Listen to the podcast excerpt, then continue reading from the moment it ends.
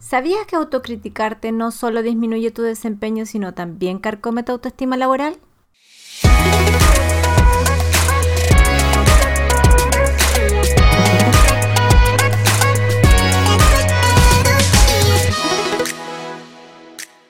Hola, soy Tatiana Mechaski, fundadora del Club de Mujeres Osadas, un programa online para mujeres profesionales que se sienten estancadas laboralmente por miedo a fallar donde las ayudo a tomar acción sin pensarlo tanto para que se sientan seguras y capaces.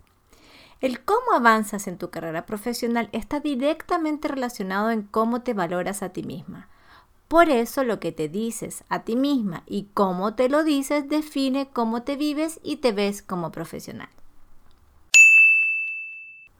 La autocrítica es el primer factor que interfiere en el fracaso laboral porque te estresas, generas ansiedad y baja autoestima, no logrando los objetivos que tienes en mente. Pero, ¿qué es autocriticarse? Es decirte palabras feas, negativas y descalificadoras a ti misma sobre cómo actúas y cómo eres. Entonces, decirte frases como que soy tonta, bruta, cómo me pude olvidar de esto, pucha, no sirvo para esto, son frases muy comunes que escucho mis clientas. Generalmente te criticas a ti misma cuando cometes errores o te culpas por un fracaso laboral o te denostas y te haces sentir inferior a ti misma ante un error o incluso te insultas o te tratas mal cuando las cosas no salen dentro de lo planificado. Es más común en ti seguramente criticarte y denostarte que felicitarte por tus logros, ¿no es cierto? Sé que has escuchado desde pequeña que es muy bueno criticarse para poder mejorar, pero es importante hacer una gran distinción. Una cosa es criticarse positivamente para que puedas mejorar tu desempeño laboral o estudiantil, buscando aquellos errores que has cometido para aprender de ellos, sacar aprendizajes y mejorarlos al futuro, versus la autocrítica, que es cuando nos criticamos dirigiendo denostaciones, descalificaciones, mm, calificativos negativos hacia nuestra persona. Entonces lo que hacemos es descalificar, agredir e incluso rotularnos en nuestra valía personal. Es justamente esta última en la que en este podcast estaremos haciendo mención, pues es altamente dañina en el desempeño y en cómo nos vivenciamos y nos valoramos como profesionales. Lo que no sabías es que cuando te criticas, te agredes. Así es. Las investigaciones en neuropsicología han podido demostrar que cada vez que nos autocriticamos nos generamos un alto nivel de ansiedad, lo que nos estresa, nos llena de tristeza o incluso de culpa. La autocrítica es leído por nuestro sistema nervioso como una agresión estresándonos. Y esto no solo se considera desde un ámbito psicoemocional, sino que también como el cuerpo afronta este estrés al punto de que a veces nos enfermamos. Así que imagina cómo puede estar afectando en ti autocriticarte, no solo en tu valía personal, sino también en el ámbito profesional y laboral si lo haces constantemente.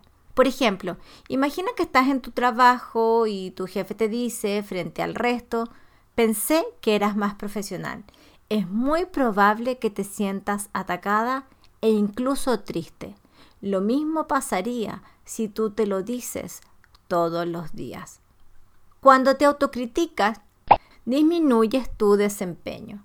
Es tanto el estrés que te causas cuando te criticas que este afecta no solo tu motivación, sino también tus capacidades de aprendizaje, incluso de memorización.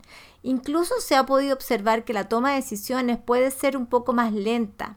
Lo has normalizado tanto el decirte cosas duras que ya no te das ni cuenta y tan solo sigues adelante. Incluso estás mucho más proclive al error dado como estás constantemente criticándote.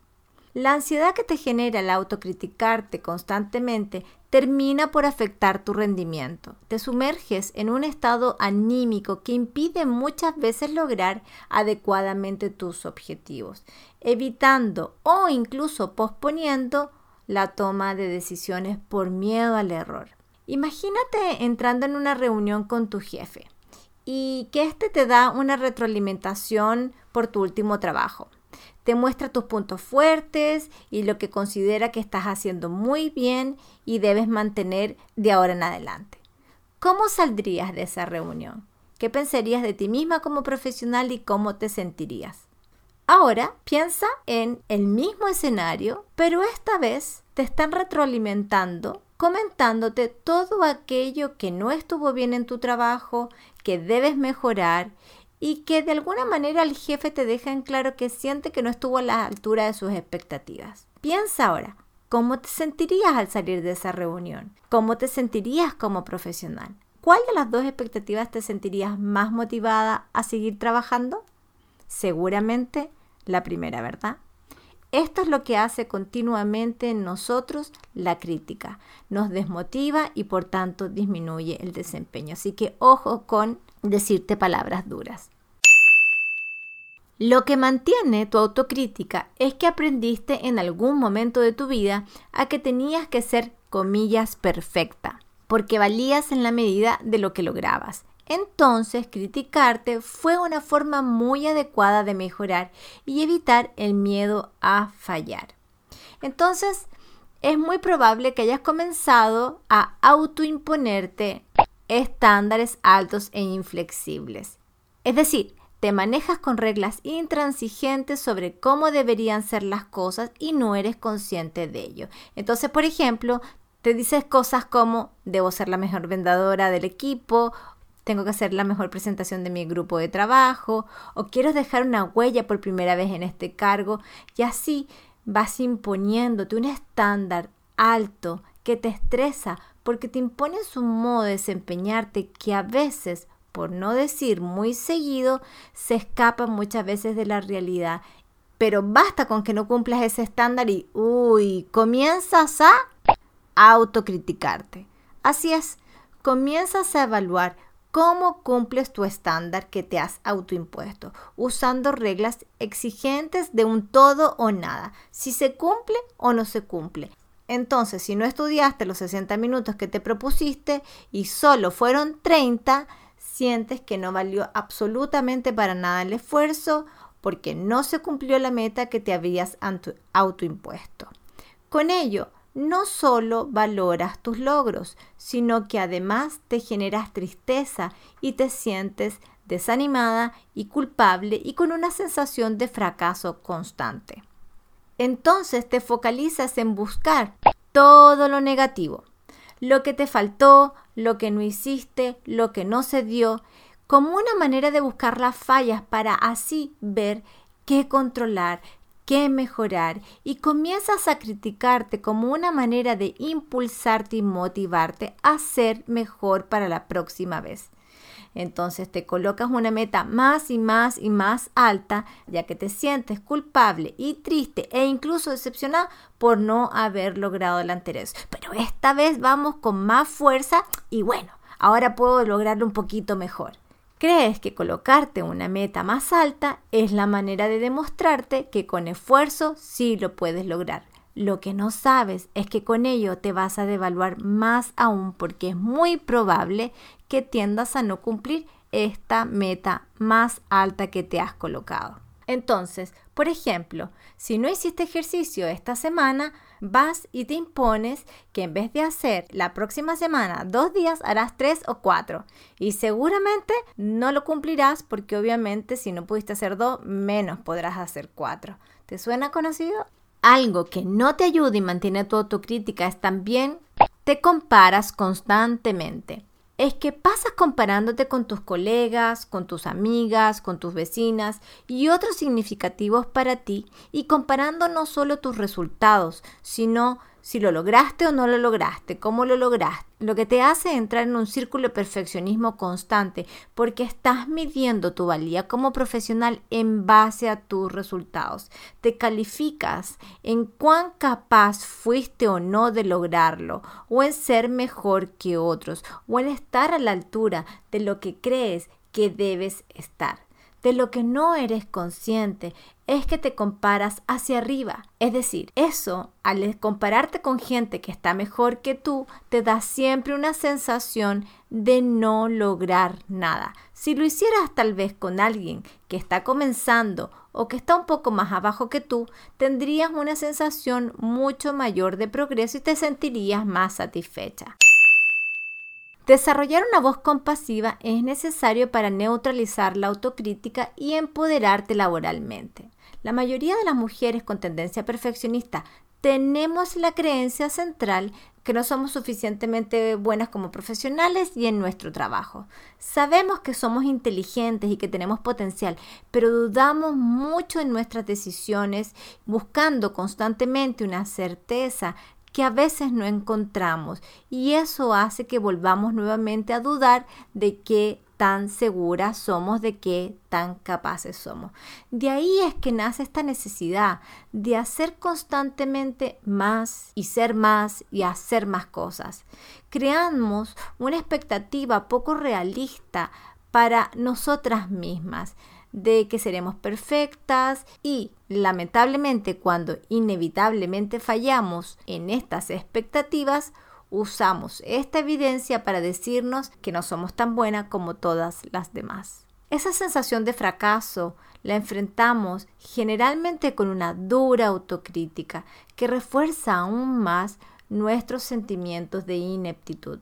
Entonces, Desarrollar compasión te permitirá bajar la autocrítica y mejorar tu autoestima laboral y personal, porque aprenderás a motivarte, ver lo positivo y bajarás la ansiedad y el sentimiento de irritabilidad que es probable que se genere frente a tanta autocrítica. Ahora, ¿cómo desarrollar la compasión?